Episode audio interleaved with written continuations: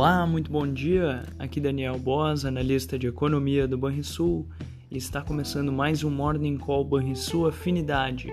Hoje é dia 16 de junho.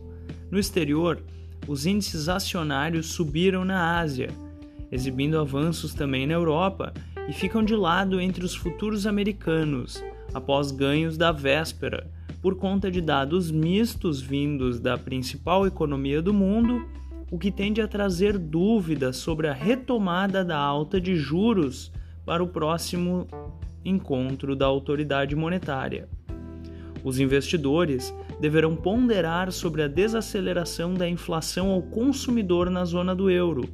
E vale lembrar que o Banco Central Europeu manteve o ritmo de alta nos juros em sua reunião encerrada ontem, ao elevar a taxa básica do bloco em 25 pontos base, como amplamente aguardado.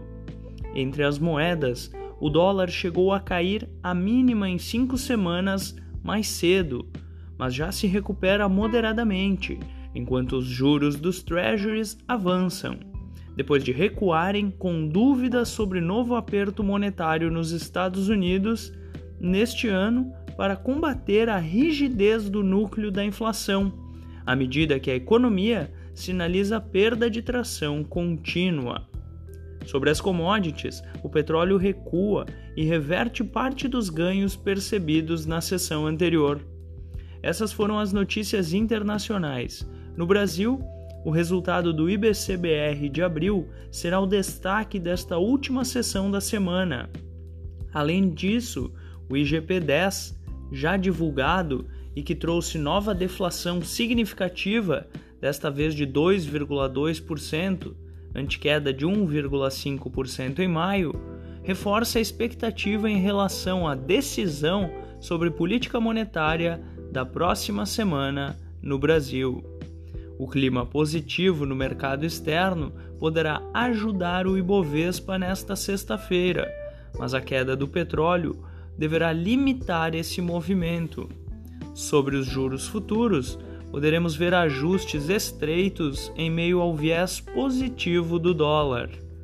Ainda na véspera, o IBGE divulgou dados sobre o setor de serviços referente ao mês de abril, com queda de 1,6% na comparação com março, o que mostrou um desempenho pior do que era esperado para esse importante setor da economia doméstica. Fechamento do mercado.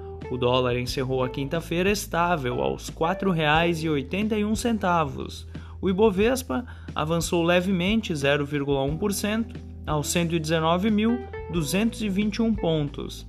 Já o S&P 500 subiu 1,2% aos 4.426 pontos. O DI futuro para janeiro de 2024 caiu 4 pontos base, a 13% e o DI futuro para janeiro de 2028 caiu 7 pontos base, a 10,73%. Você ouviu o Morning Call e sua afinidade com os destaques do dia. Acompanhe de segunda a sexta-feira o nosso overview.